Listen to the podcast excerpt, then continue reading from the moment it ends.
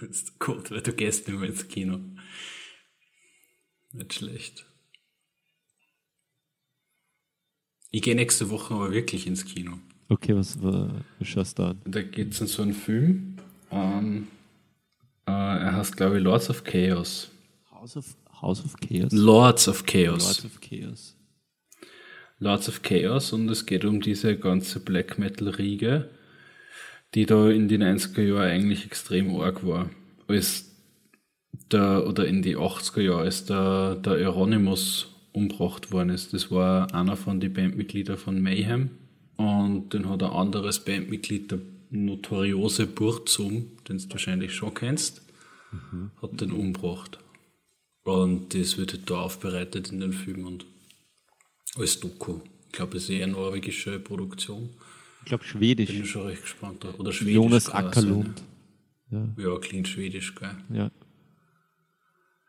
Ja, na, auf jeden Fall mm, wieder mal Anlass zum ins Kino gehen für mich. Sowas. Dann und wann. Weil das sind so Filme, die schaust du dann auch dann daheim nicht mehr, mehr an. Weißt du, wer die Hauptrolle spielt? Der Rory Culkin. Aber nicht der Macaulay Culkin. Nein, ist das jüngste von sieben Geschwistern, von denen sein älterer. Also, es ist Macaulay gar kein Dokumentationsfilm. Siehst du? Es kommt schon wieder aus, wie schwach ich mich da vorinformiert habe. Weil offensichtlich ist das ja ein Spielfilm. Es ist, es, es ist, da steht nichts.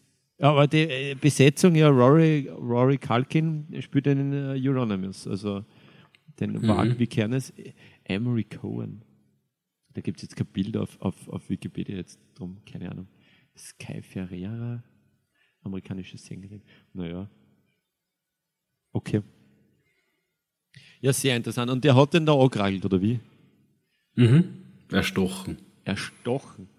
Und er hat sich dann vor Gericht damit verteidigt, dass es Notwehr war, aber er hat relativ schwer sich damit getan zu rechtfertigen, warum er aus Notwehr 27 Mal zugestochen hat oder irgendeine andere. Aber im, im, im, im Rausch, also im Drogen- oder Alkoholrausch oder einfach? Ja, also das, ich weiß nicht, wie viel da jetzt wirklich äh, vor Gericht dann und vor Gutachtern und so gesagt worden ist, aber ähm, ich würde schon recht stark davon ausgehen, dass da Drogen im Spiel waren. Was heftigeres als Alkohol. Ja.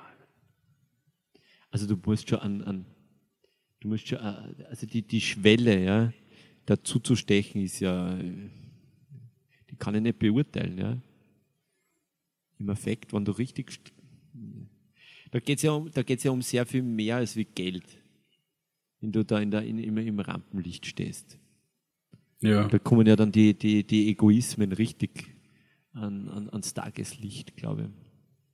Ja, die Szene war damals schon richtig arg. Also da, die haben Kirchenverbrennungen gehabt und dann ist anscheinend einmal irgendwann äh, zumindest ein nachgewiesener Mord an Schwulen passiert und äh, das steht da im Plot von dem Film, deswegen komme ich da jetzt drauf. Ja, also die waren, die waren schon nimmer mehr harmlos. Das kann man schon nimmer mehr sagen. Keine harmlosen Satanisten mehr. Black Metal ist eine Subkultur des Metal, die in den 80er Jahren entstanden und sich insbesondere in Norwegen und Schweden ausbreitete. Das ist ja arg, das habe ich nicht gewusst. Was Black Metal ja. geht? Sicher kennst du Black Metal. Naja, aber dass das aus, aus, aus, aus, aus Skandinavien kommt. War da nicht bewusst? Na.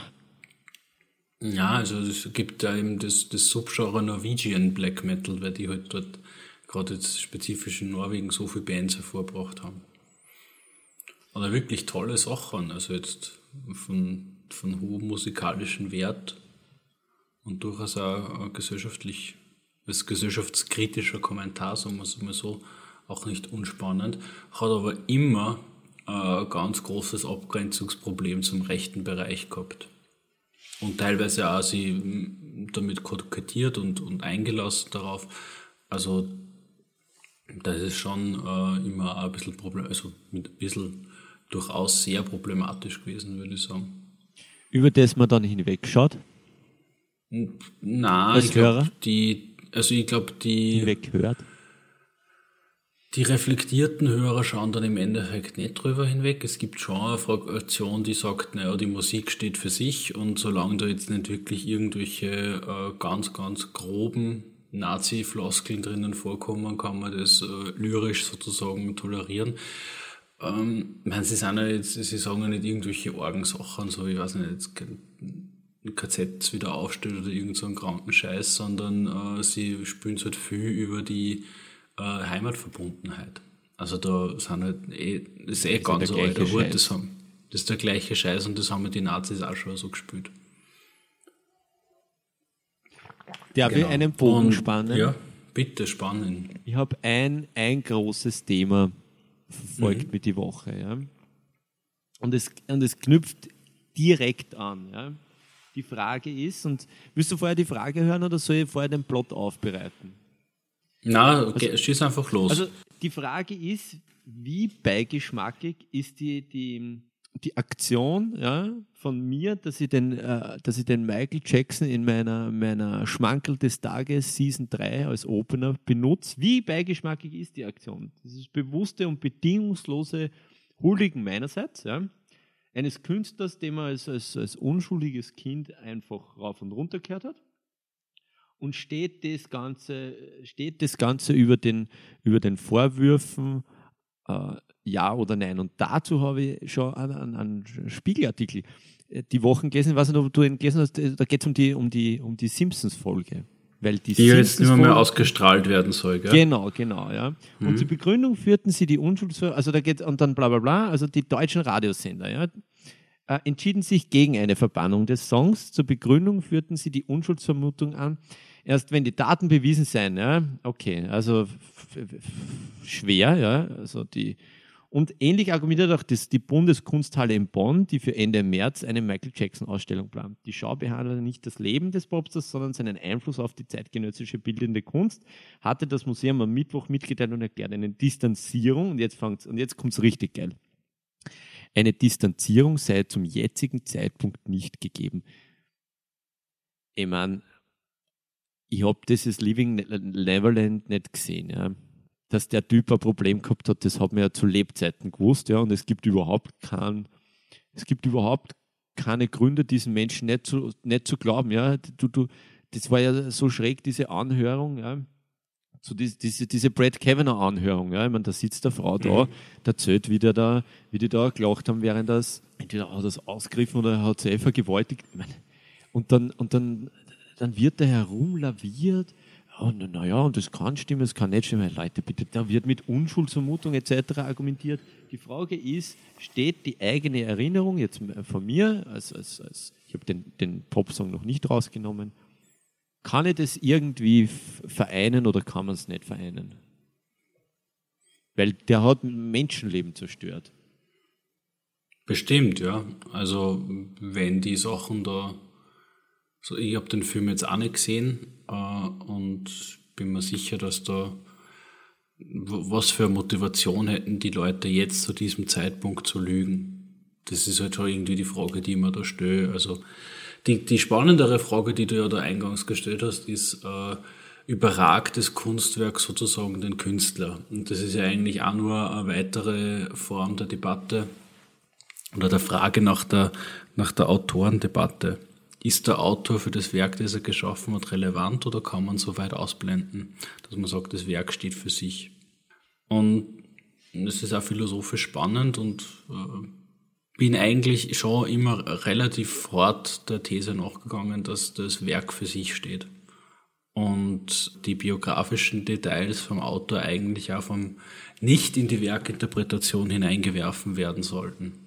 Und da, nach dieser These kann man dann sagen, naja, ich meine, diese Mehr gibt's ja, was? Wie heißt es immer, er hat Thriller in 35 Minuten aufgenommen oder mehr oder weniger in Echtzeit produziert, One Take, also, dass er wahrscheinlich, also, dass Michael Jackson ein, ein herausragendes Talent in, in, in seiner, nicht nur in seiner Generation, wahrscheinlich im ganzen 21. bzw. 20. Jahrhundert war. Ich glaube, das steht außer Frage. Und sicher sollte man die Musik noch hören. Die Frage ist nur, was, was machen mit der Person? Wehren kann er sie jetzt auch nicht mehr, das muss man fairerweise auch sagen.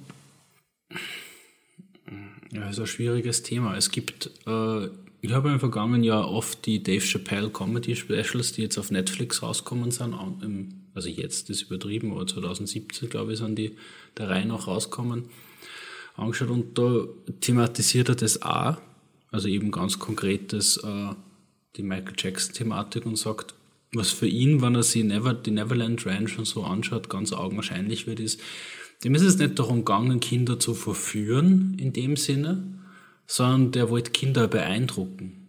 Der ist einfach als Mensch so sehr äh, an diesem Gedanken bicken geblieben, dass er nie eine Kindheit gehabt hat und einfach ganz, ganz heftiges Peter Pan-Syndrom oder wie man es immer nennen will, gehabt und ja, also das Größte für ihn scheint gewesen zu sein, wenn er Kinder beeindrucken konnte mit dem, was er hat. Also mit den, dass er so diesen, diesen Kindestraum äh, verwirklicht hat. Und das, wenn man in die Neverland Ranch reingegangen ist bei ihm, das hat sich angeführt, als hätte sozusagen ein Zwölfjähriger mit allen Ressourcen der Welt genau das bauen können, was er wollen hat. Und darauf aufbauend ist natürlich die Frage, rechtfertigt es irgendwas? Gibt es dem Unschuld? Nein, natürlich nicht. Aber ich glaube, es lässt schon ganz tief blicken. Und aber, aber, aber die, die, die Frage ist jetzt die Abgrenzung, ja, auch zu dem Metal mit der rechten Szene. Wie kann man das vereinen? Ich glaube, es ist ein Spannungsfeld, das sich nicht auflösen lässt. Weil es, es am Ende des Tages hat es einen Beigeschmack. Und meine Initialfrage ist ja, ja wie beigeschmackig ist diese Aktion jetzt meine Aktion? Ja? Und sie ist ein bisschen beigeschmackig. Die Frage ist nur, wie sehr ist sie beigeschmackig? Kann man drüber hinweghören, in diesen fünf Minuten kann man zurückgehen, ja, in die, in die, in die, in dieses grandiose uh, Dangerous Album, ja, und wir haben das immer bei, ich habe das immer bei Johannes gehört und, und dann haben wir das auch das in, ins Auto mal, also wir haben das tausende Male rauf und runter gehört. Wir, ja, es ist ein, Spannungsfeld, aus dem das ich nicht auflösen kann, sage ich dir ganz ehrlich. Ich glaube aber, du musst es auch gar nicht auflösen. Du bist ja ein kompletter ja. Mensch mit deinen moralischen Einstellungen und deinem moralischen Urteilsvermögen und du kannst dir auf Situationen einlassen, wohl wissend, dass es eine gewisse moralische Ambiguität gibt. Also das ja, aber. In einer weiteren Folge kannst du ja meinen Kampf lesen, ohne dass du deswegen sofort zum Nazi wirst, verstehst? Ja, die, aber, die, aber, aber mein Kampf lese ich ja mit einer ganz anderen Grundvoraussetzung. Wenn ich jetzt meinen Kampf lese, ja, also ich jetzt als Person Florian Bernhard, dann lese ich das ja mit einer, nicht mit einer Neugierde, die von rechts kommt, sondern mit einer, mit einer, mit einer Neugierde, was, was diesen Menschen, ja, was der da von sich gegeben hat. Ja. Das heißt, mein Zugang zum, zum, zum, zum Jackson Michael ja, ist ja ein ganz anderer wie zum, zum Hitler Adolf mit, mit meinem Kampf. Das ist, also das könnte ich jetzt nicht vergleichen und das geht schon darum, äh, kann ich das, kann ich das am Ende des Tages irgendwie auflösen für mich. Weil die Frage ist ja, lasse ich es zu, ja, lässt es die Gesellschaft zu, dass man derartigen großen Menschen, ja, als Künstler, die, die, die weit mehr gemacht haben als der, als der Durchschnitt, kann man einfach so sagen, ja, äh, die herausstehen, erlaubt man diesen Menschen einfach mehr im Sinne von, dass das, die Welt ist ein kommunizierendes Gefäß, der Mensch ist ein kommunizierendes Gefäß, ja, das heißt, ja, es ist ein Geben und Nehmen und wenn wer mehr gibt, dann kann er auch mehr nehmen. Und die Frage, äh, weiß ich nicht, also beim, beim wenn es zum Fimose-Lösen kommt, ja, also das, und das ist ja schon so deppert, eine depperte Formulierung, ja, wenn es zur Vergewaltigung und wenn es zu, einfach, wenn es in irgendeiner Art und Weise darum geht, dass die sexuelle Integrität eines Menschen da angetastet wird, dann ist es für mich einfach, da druck ich eigentlich die Stopptaste. Ich sage das ganz ehrlich. Also für mich ist es sehr beigeschmackig. Die Frage ist, wie es für die Außenwelt wirkt. Aber es, es ist, glaube ich, leicht zu sagen, naja, ist ja nicht so schlimm. Ähm, machen wir einen harten Cut, einen thematischen harten Cut. Die Frage, die ich dir stellen möchte, ja, ich habe da einen Link geschickt. Ich würde so machen, dass wir, also ich habe mir überlegt, dass wir vielleicht so an äh, eine, eine, eine Anordnung oder eine Zusammenfassung von Links etc. dann ähm, so blöckeweise ins, ins also als Gesamtes, aber so, so, so kastelförmig ins Internet stellen. Also man wir, also ich werde zum Beispiel auf jeden Fall den, den, den Link vom Spiegelartikel, vom Spiegel Online-Artikel über, über, über die Simpsons-Folge. Also ich möchte, würde ganz gern diese, diese ganzen Links und die ganzen Lieder, die wir da, über die wir reden oder so, würde ich ganz gern äh, posten. Das heißt, Wo? Ja, ja, also ich halte das grundsätzlich für eine gute Idee, aber es braucht irgendeine Präsenz. Äh, das, ich mache einfach eine einfache HTML mit einem Table und machen das ohne, ohne Werbung ganz schnörkellos, hätte ich das gemacht. Ähm, die Frage ist, wollen wir ein bisschen in, in, die Musikrichtung gehen oder hast du irgendwas, liegt dir irgendwas auf der Zunge, das du, das du beackern möchtest? Ich denke, das Thema, das wir vorher aufgespannt haben, ist noch weit nicht fertig, aber wir müssen das jetzt auch nicht in der Situation fertig machen, weil das führt wahrscheinlich ins Unendliche. Du äh, meinst jetzt der zurück wieder zum, zum Jackson Michael und zur, zur Metal-Szene? Ja, beziehungsweise zu dieser äh, Thematik ist der Künstler loszulösen von der, vom Kunstwerk.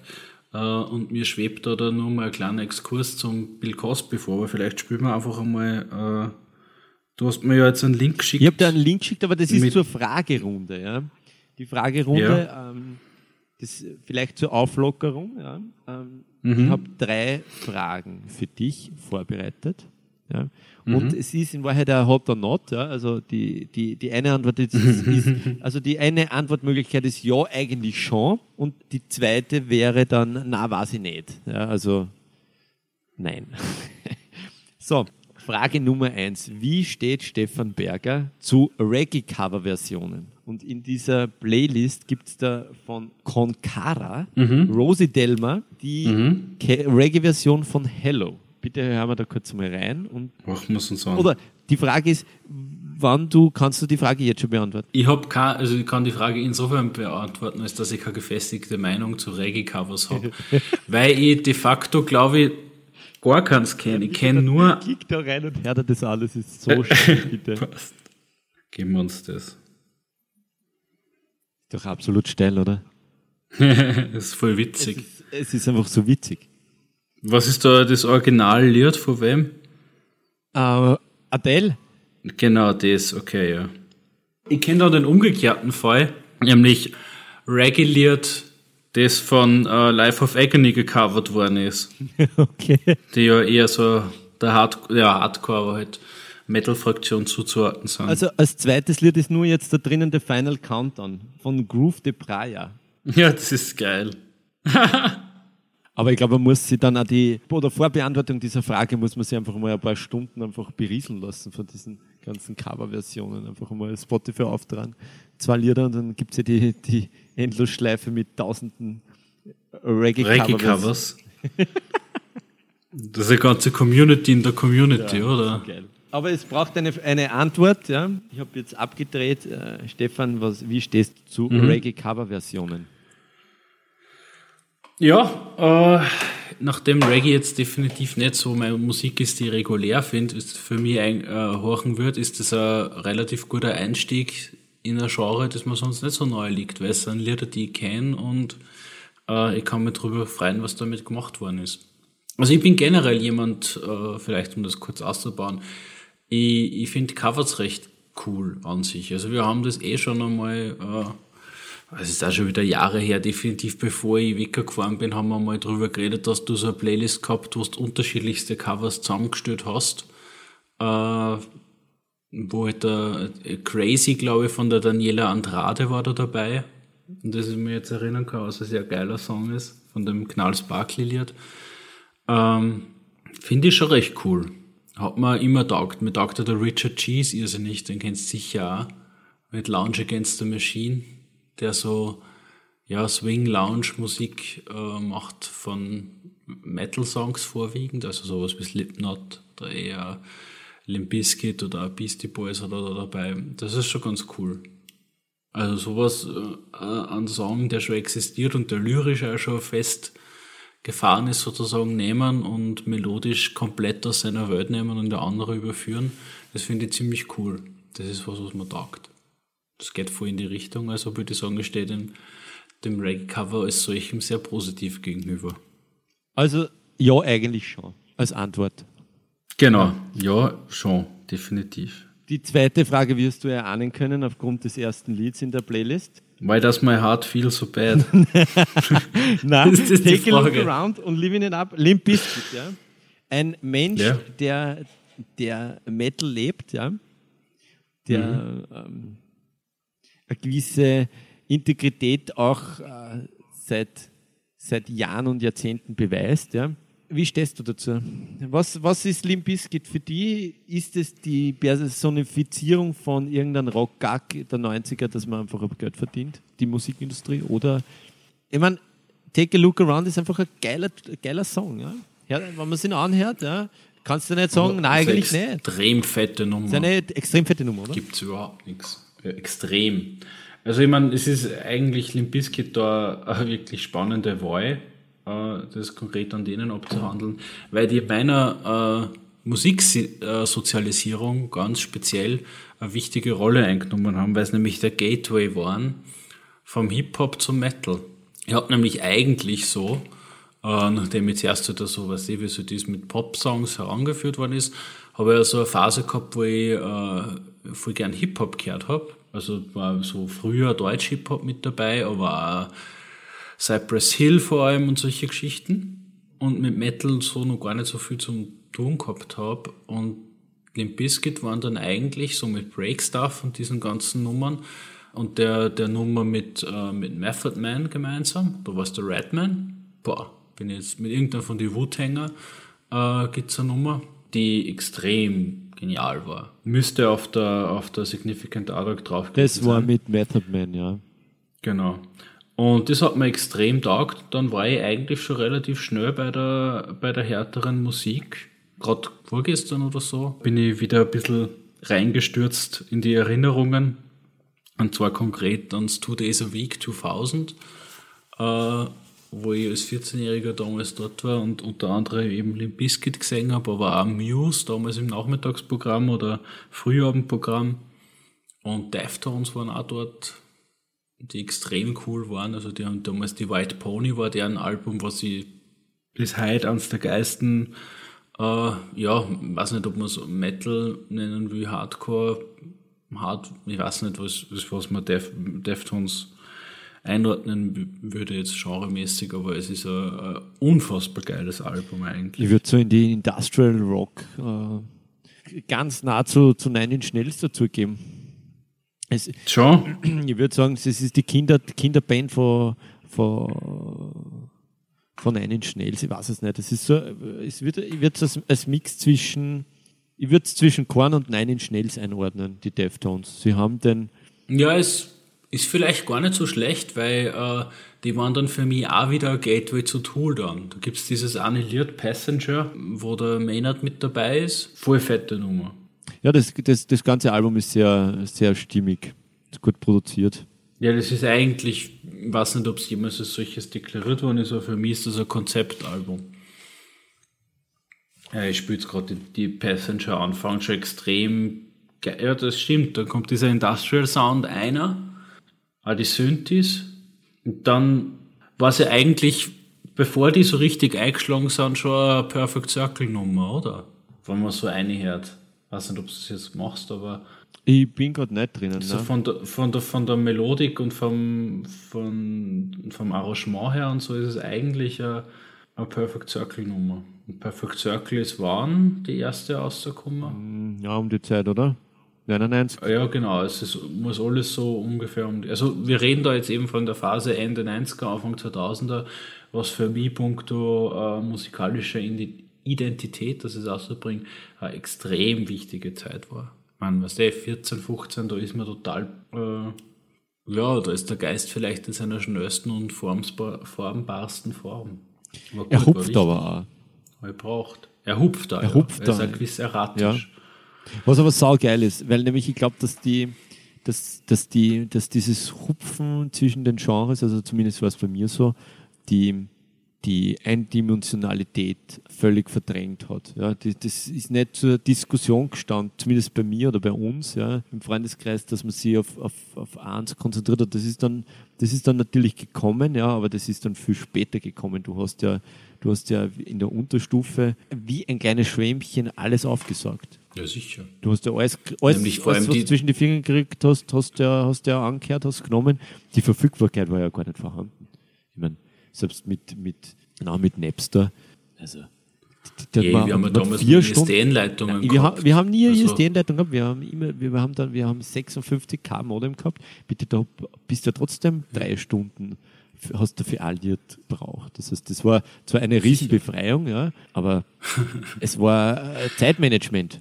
Mehr war das nicht, weil Es Musik, Ist, wir haben die Musik eigentlich gar nicht so schnell overladen können, wie wir es hören, hören Absolut, wollten. Das war ja absolut. damals eigentlich eine absurde Situation, die man sich mit heutigen, also aus heutiger Perspektive absurd. Damals war das mega geil, dass wir Musik overladen haben können an sich schon. Also das war, aber kann's, war bahnbrechend. kann es sein, dass es seitdem, also in, Zwe ein in Zwettel aufgewachsener oder in Zwettel aufwachsender hat in den 90ern und äh, Anfang der 2000er zwar das Internet, also wir haben Internet, glaube ich, seit ab 97 oder so gehabt, aber die, die Verfügbarkeit der Musik und wir haben einen tollen Elektroladen gehabt, der, wo ein Musikhansel da war und der hat das, der hat das super gemacht, der hat die, die, die Regale gut befüllt, da war, war immer äh, gute Musik da, aber die, die Möglichkeit, die du jetzt hast über Spotify oder über das Internet, ähm, nur viel mehr, Soundcloud, ähm, einfach äh, unbekannte Künstler für dich zu finden, die gab es ja damals nicht. Du hast was vorgesetzt gekriegt in Zwettel, ja, nämlich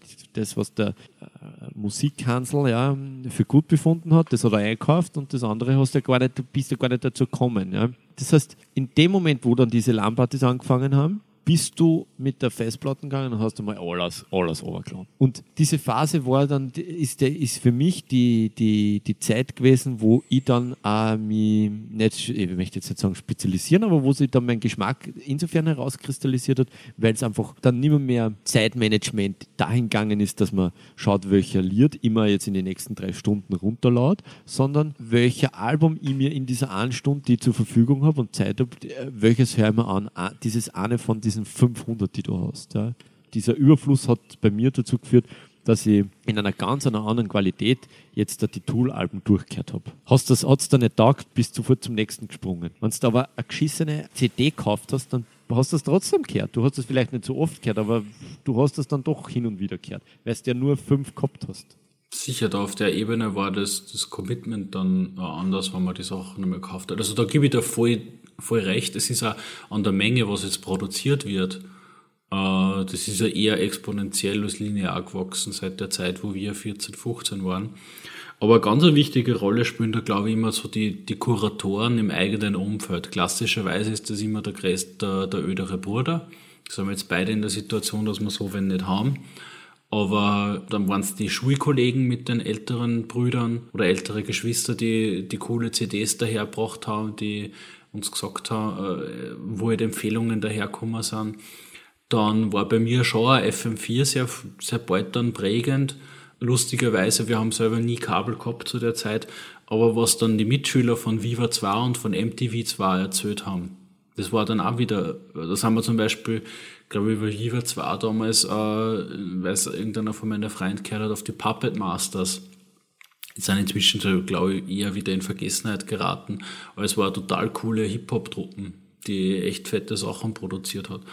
Also da waren, da war dann schon irgendwie so dieser, dieser soziale Austausch und die, die, Kuratoren im privaten Umfeld sozusagen das Wesentliche. Und vom, ich weiß eigentlich gar nicht mehr, wie ich damals auf, auf das To Dieser Week gekommen bin, dass ich dort gefahren bin. Ich weiß, äh, mir möglich geworden ist, weil ich mit einem Freund mitfahren habe können, der schon ein Jahr älter war. Und wie wir aber überhaupt auf die Idee gekommen sind, dass wir da hinfahren, das weiß ich nicht mehr, mehr so genau. Ich vermute aber, dass das sehr wahrscheinlich meine Gamer-Kontakte waren. Also weil ich habe da halt auch schon damals dann online gegamed und da Leute kennengelernt, die waren dann auch meistens so zwei, drei Jahre älter als ich.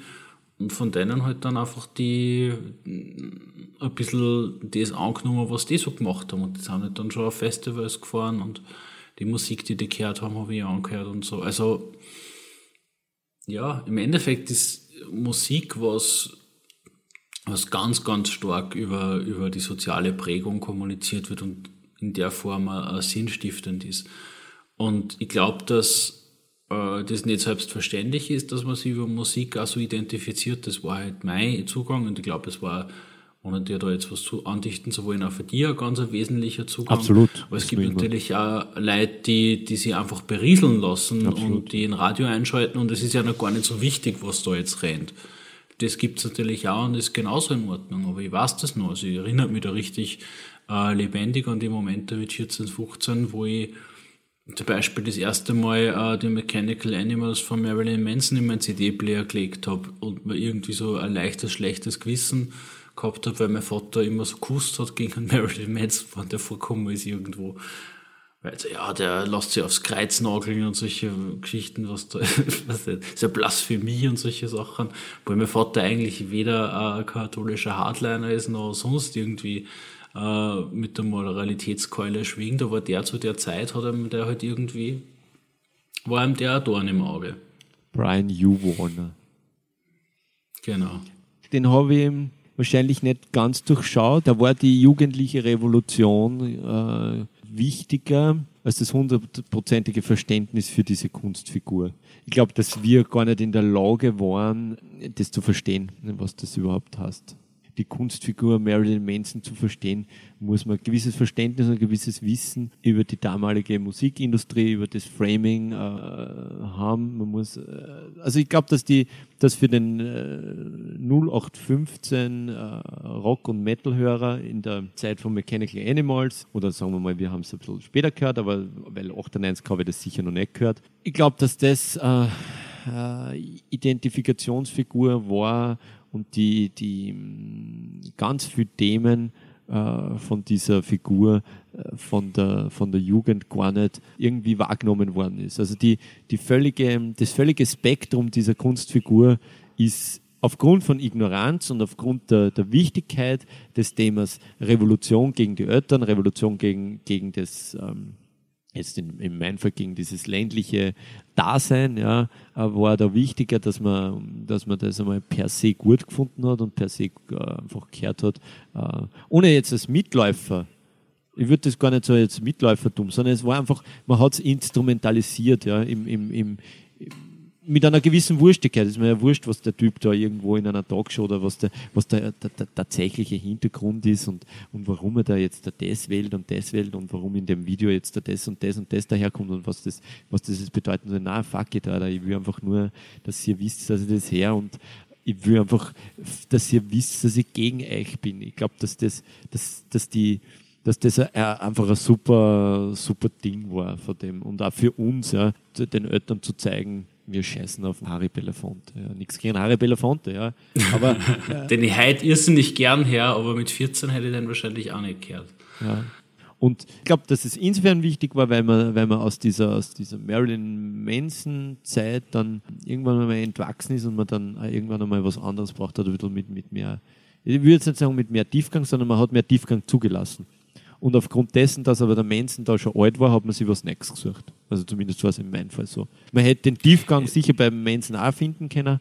Äh, oder, oder, die erweiterte Interpretation dieser Kunstfigur. Aber ähm, aufgrund der Tatsache, dass die Karawane weiterzieht und die, die da auch keine Schneeflocke bin in der Hinsicht, habe ich mir dann einfach andere andere Bands gesucht, mit denen ich mich identifizieren habe, keiner politisch und einfach, einfach von, der, von, der, von der Einstellung her.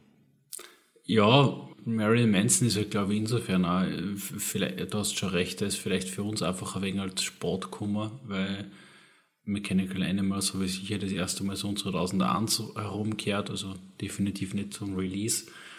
Und äh, ich höre mir jetzt schon noch immer wieder sehr gern, aber ich merke, dass ich vor allem zu den frühen Alben komme, also eben das Portrait of an American Family äh, und Smells Like Children, glaube ich, heißt die ja die andere frühe. Und die sind halt irgendwie viel humoriger noch und zynischer und ein riesen Fuck you einfach an so an dieses äh, ländliche amerikanische Dasein. Also so, weiß nicht, wie man sich halt Trump-Wähler vorstellt, das ist voll auf denen auf den Bug geschossen. Und dann später hat er halt dann mehr so dieses Künstlerische reingenommen und äh, die Industrial Schiene dazu und versucht sich halt auch mehr als, als Künstler, der aus, in einer größeren Dimension sozialpolitisch was zu sagen hat. Hat eigentlich der, der, der Trent Reznor alle Alben produziert? Hm, ich glaube, er ist dann dazu gekommen ist er zu Interscope gekommen ist auch. Um, ähm, und ich glaube, dass die Mechanical Animals oder die Antichrist Superstar die erste war, aber das ist was, das müsste man noch nachschauen. Also bei der, bei der, bei der Antichrist Superstar war es. Das habe ich nämlich mal nachgeschaut. Ja. Also da hat der, der Reznor auf jeden Fall schon der, seine Finger im Spiel gehabt. Beim ähm, Dings Dings war es nicht, beim Portrait of, a, uh, of an American Family. Das Man, es ist ja irgendwie total logisch, dass, äh, finde find ich jetzt zumindest aus der heutigen Perspektive, dass Marilyn Manson und äh, Nine Schnells so zusammengefunden haben und da so eine produktive Kollaboration gefahren zu einer Zeit lang und ja, war absolut prägend. Und für mich auch irgendwie ganz, ganz wichtig, diese, diese Androgynität im Auftreten. Also das war, ich habe am Anfang das moralische oder das moralische, sagen wir mal, das kognitive Rüstzeug nicht wirklich gehabt, dass ich damit aufwachse, ein Bub aus dem Mühlviertel, hey, das ist ein Mann, aber ein großer Mann nur dazu, der ist ja glaube ich über 1,90 und tritt da so als Frau auf und was ist da überhaupt? Und ist das jetzt ein Alien, ist das ein Mensch? Das war so die erste Kunstfigur, die mir in, in, in der Hinsicht so begegnet ist. Und äh, habe das damals schon wahnsinnig spannend gefunden. Ich finde bis heute noch, also gerade konkret das Artwork zu äh, Mechanical Animals, wo ja glaube ich der äh, Gottfried Hellenwein auch involviert war, äh, finde ich grenzgenial. Also das finde ich so cool. Äh, das sind so ausdrucksstarke, mächtige Bilder. Äh, immer nur wahnsinnig cool. Aber ja. Ich habe das jetzt ähm, kurz nachgelesen, ganz kurz. Also ja de, das Portrait ist, ist, schon auf Interscope gerannt. Aber es gibt okay. ein, ein, einen Precursor von 93, The Manson Family Album. Ja, das ist, äh, ja, also das, die, die, der, der Reznor hat, ist, ist zwischen, zwischen diesem Precursor, dem The Manson Family Album und, und äh, Portrait of an American Family, ist er dann irgendwann auf den Brian gestoßen oder vielleicht haben sie sich vorher schon kennt, keine Ahnung. Äh, wie gesagt, ich habe diesen Typen einfach rein dazu benutzt, um, um, um eine gewisse Fuck you-Einstellung zu kommunizieren. Was ja auch super funktioniert hat zu der Zeit. Ja, aber es war, es, aber, gesagt, also es war jetzt nicht so, dass ich da, da, da schwarze Haare und schwarze Fingernägel gehabt habe. Also das war mir dann immer, was, da war, wir waren ja zu, oder ich war immer zu sehr Hip-Hop, um dann ähm, den Typen komplett äh, überhand äh, nehmen zu lassen. Und durch den Typen habe ich keine Verwandlung äh, irgendwie vollzogen, sondern es war einfach nur einfach eine Instrumentalisierung oder sicher keine weitere, weitere Behandlung, so wie es das du gemacht hast. Also die, das waren dann einfach andere Künstler. Aber das ist, bringt mich zu einer spannenden Frage, warum spielt Androgynität im Hip-Hop so überhaupt keine Rolle? Der Hip-Hop hat ja eigentlich so dieses, die, diese Macho-Männlichkeit nie wirklich überwunden, oder? Ähm, würde ich nicht sagen. Also dieses Macho weiß ich nicht. Äh, ich glaube nicht, dass die, dass, die, dass die Frage des Machos, jetzt muss man natürlich jetzt, was ist ein Macho? Ähm, Androgynität, Homosex, also Homophobie äh, ist, ist glaube ist immer nur Thema, weil es einfach weil, weil der Hip-Hop ja nicht über der Gesellschaft steht, sondern einfach nur ein Spiegel der, der, der Gesellschaft äh, darstellt, so wie jede andere Kunstform. Ja. Die Homophobie, glaube ich, hat ein bisschen abgenommen. Äh, es gibt, ähm, mir hat es nicht so schlecht gefallen voriges Jahr, das Eminem-Album, nachdem er so gedisst worden ist, hat er da ein, hat er ein zweites Album nachgeschossen, das, ich glaube, Kamikaze. Und ähm, ich habe mir, wie ich das erste Mal da gehört habe, habe ich, hab ich nicht wirklich Zeit gehabt dafür, habe es einfach einmal angehört und habe hab mir gedacht, naja, das ist wieder mal ein bisschen mehr Eminem. Aber der, der Aufschrei in der amerikanischen äh, Szene und in der Kritikerszene und auch äh, den normalen, ich würde jetzt nicht nur sagen die Mongo-Kritikers, sondern die einfach die normalen Leute haben einfach gesagt, hey, Eminem, es ist das Jahr 2018 und du hast deine Homophobie irgendwie nicht überwunden und Hip-Hop hat es aber überwunden. Also, wenn du einen Kendrick Lamar anhörst, dann gibt es da einfach keine homophobe. Äh, das, hat sich schon sehr weiterentwickelt. Androgynität ist in der Gesellschaft so eine Randerscheinung, ohne dass ich es jetzt kleiner machen will, als, als es ist. dass es einfach im, im Mainstream Hip-Hop wenig Platz findet. Ich glaube, es ist, die, die Frage beantwortet sie wieder mit dem Spiegel, also der Spiegel der mhm. Gesellschaft. Es ist einfach in der, in der heutigen Zeit verbindet, verbindet ich Androgynität mit Models, das ist was in der, in der Fashion World vollkommen wurscht, ob, ob am Laufsteg äh, mittlerweile Männer oder Frauen herumrennen. Äh, also ich glaube, dass es besser geworden ist im Hip-Hop. Androgynität hat einfach aufgrund der, der Nichtvorhandenheit in der, in, in der gesellschaftlichen Stammtischdebatte hat der auch nicht im, im Hip-Hop Einzug gehalten. Ich glaube, so kann man das. Mhm. Das ist einfach ein zu kleines Thema. Ja, es wird sicher wen geben, der darüber rappt, ja, aber es gibt einfach zu viele Rap-Alben, dass ich da jetzt ein Beispiel nennen könnte, wo das Thema Androgen es ist ja Es ist ja nicht so sehr thematisiert worden, jetzt von einem Marilyn Manson zum Beispiel, die Androgynität in, in, der Kunst. Also mir fordert da jetzt Kali halt eine.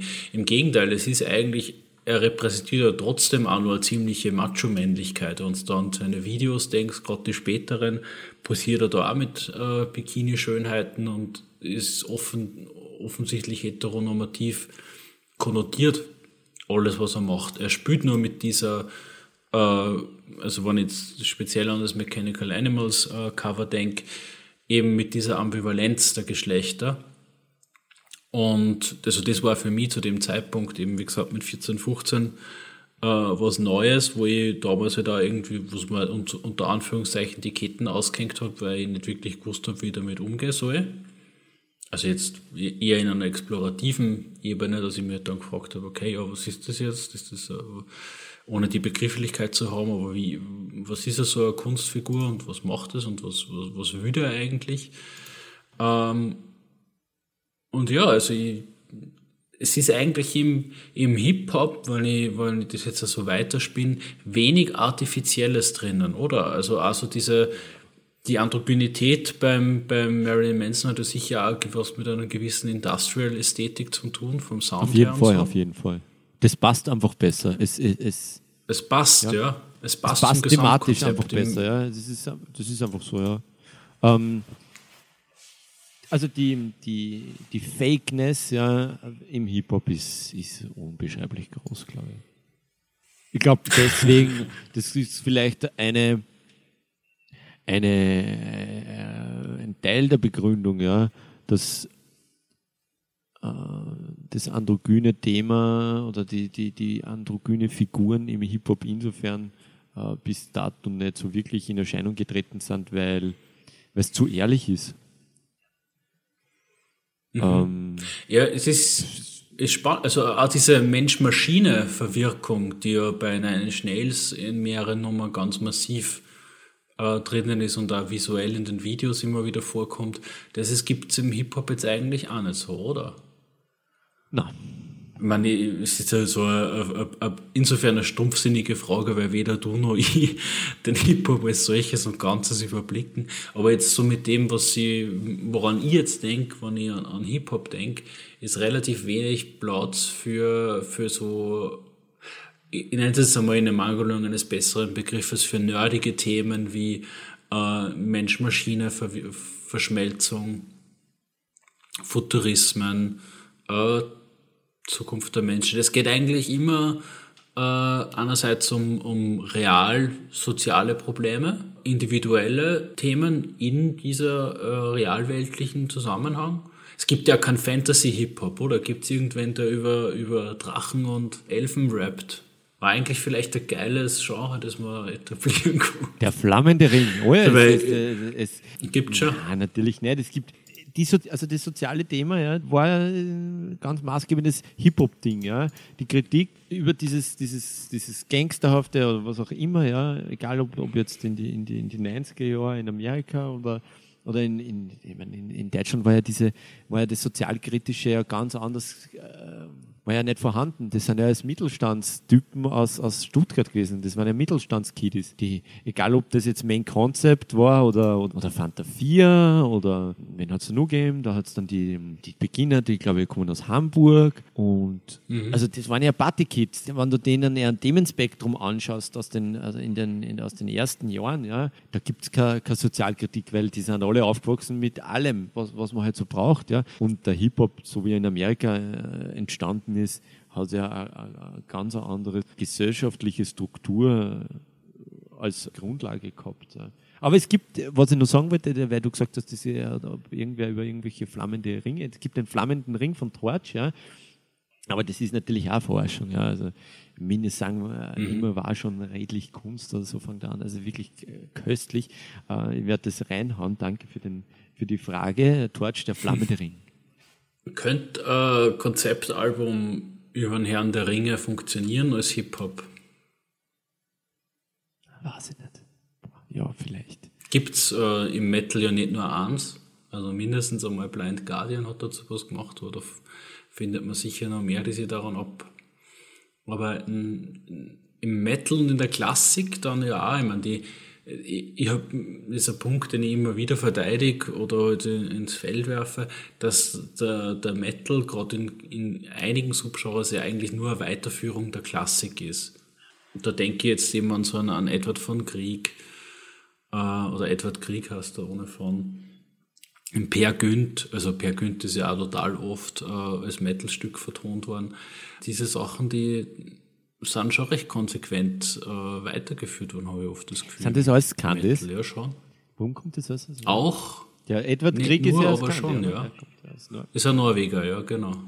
Naja, weil natürlich in Skandinavien. Ja, da kann ich gar nichts dazu sagen. Ja. Also, dass, die, dass, die, dass Metal die, die Fortführung von Klassik ist, ja, puh, keine Ahnung. Das ist schon sehr gewagt.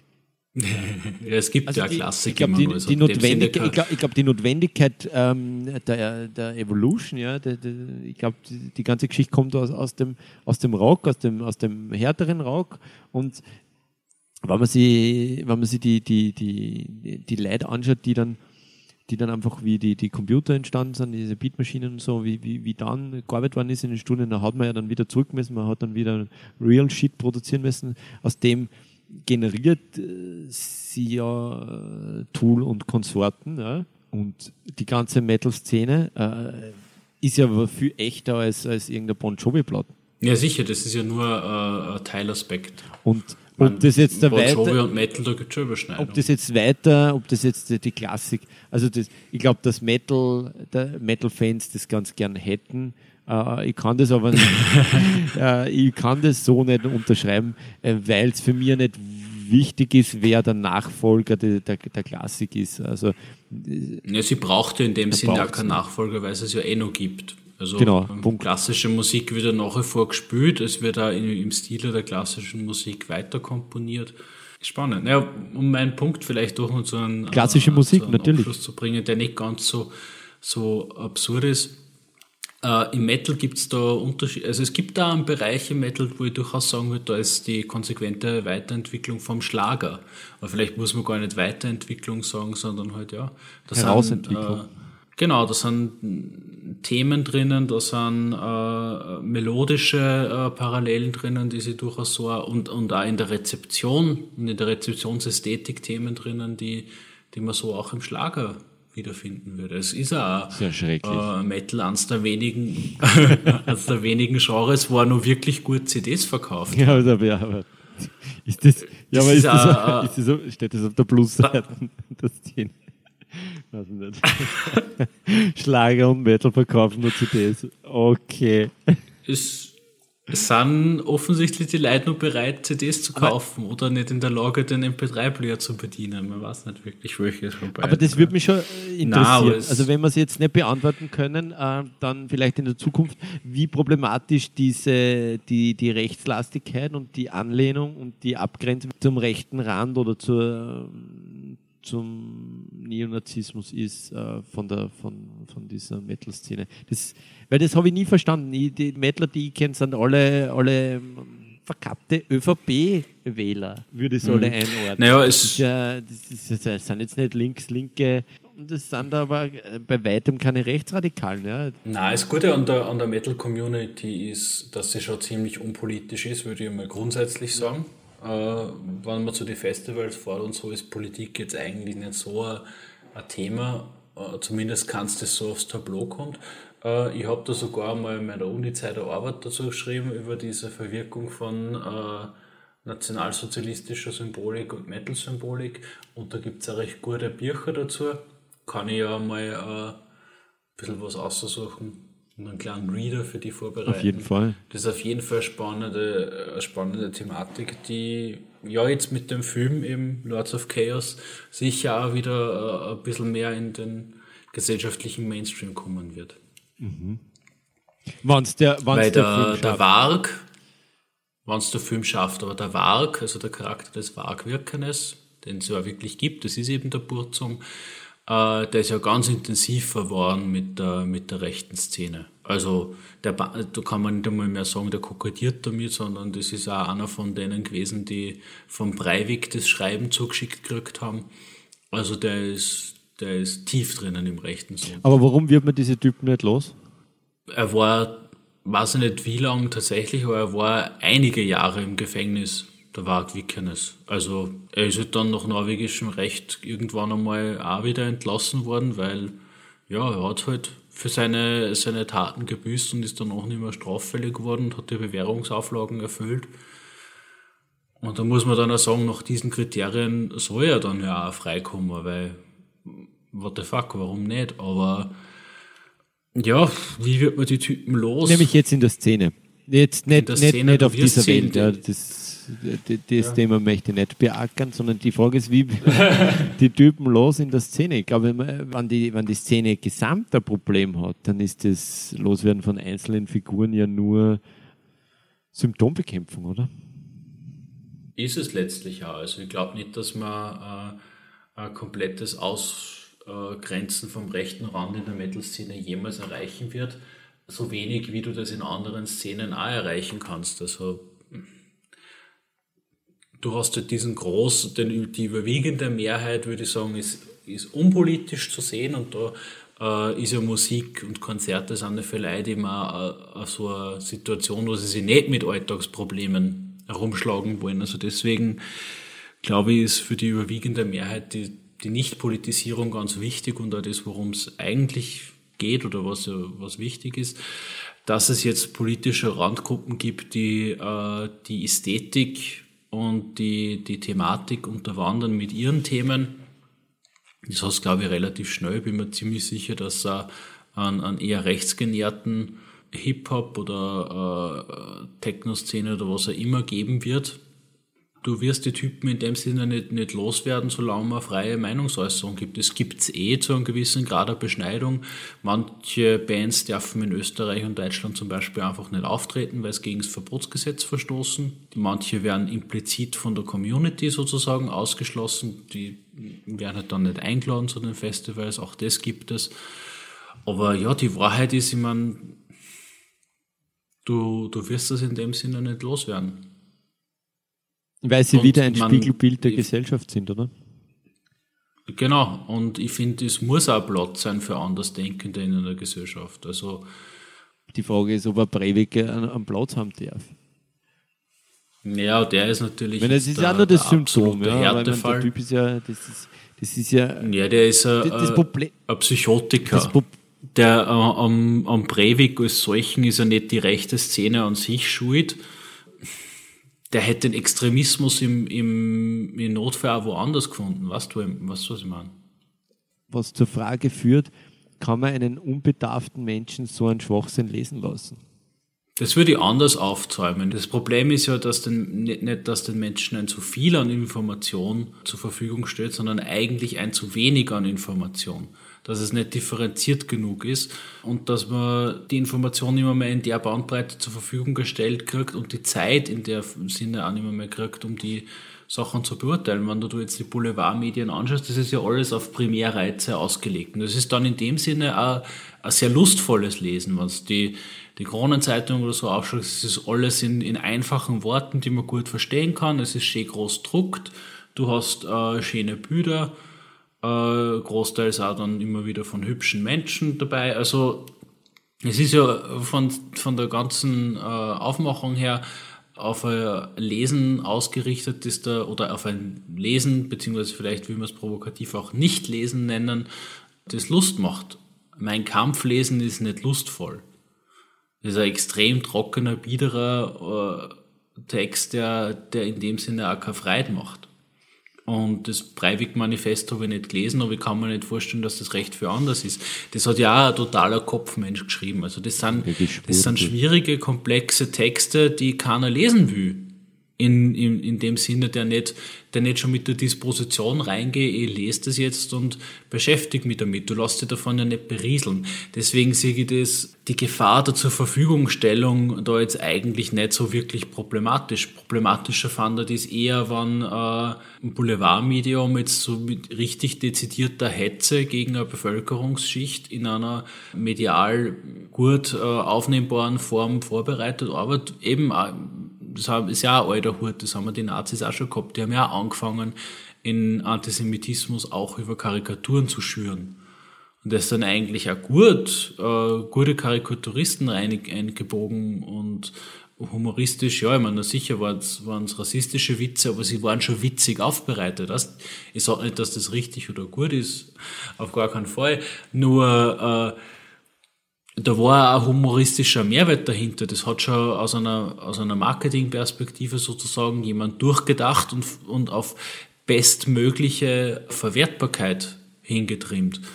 Und das ist der, der viel gefährlichere Weg. Nicht, dass jetzt die Leute äh, in der Bibliothek Mein Kampf für ein anderes Buch auch lesen können, sondern die Gefahr besteht dann, wenn in die, in die Medien, die uns zur Verfügung stellen, in einfach konsumierbarer Form äh, falsch, halb äh, oder gar keine Information zur Verfügung gestellt wird äh, und da Meinungsmacher betrieben wird. Das ist das, das Risiko. Und da auf das spitze sie gerade im Moment eher zu, wenn ich mir Social Media und Co. vor Augen führe. Also ich finde, die relevantere Frage ist jetzt äh, eigentlich eher, soll man irgendwie äh, Methoden finden, um den Zugang zu Social Media wieder in irgendeiner Art und Weise zu kuratieren, dass dort nicht alles breitgetreten werden kann, als wie äh, soll man ein, ein, ein Breivik-Manifest oder mein Kampf der Öffentlichkeit zugänglich machen. Wollen wir ein bisschen Musik hören zum Schluss? Machen wir noch ein bisschen Musik. Hast du einen Vorschlag? Oh, nein. Also mir hat mir ich, vorher wir ja ganz gut gefallen, was du in die, in die, in die Vorbereitungsplaylist reingeben hast. Also falls du na, ich war jetzt eigentlich schon seit einer Stunde trigger happy, dass wir Limp Bizkit, Method Man and Together ah, Now ja, spielen. Ich glaube, das ist eine fette Nummer, da die jetzt zum Abschluss auch gut reinpasst. Sehr gut, machen wir das. Ja, fängt schon voll fett an.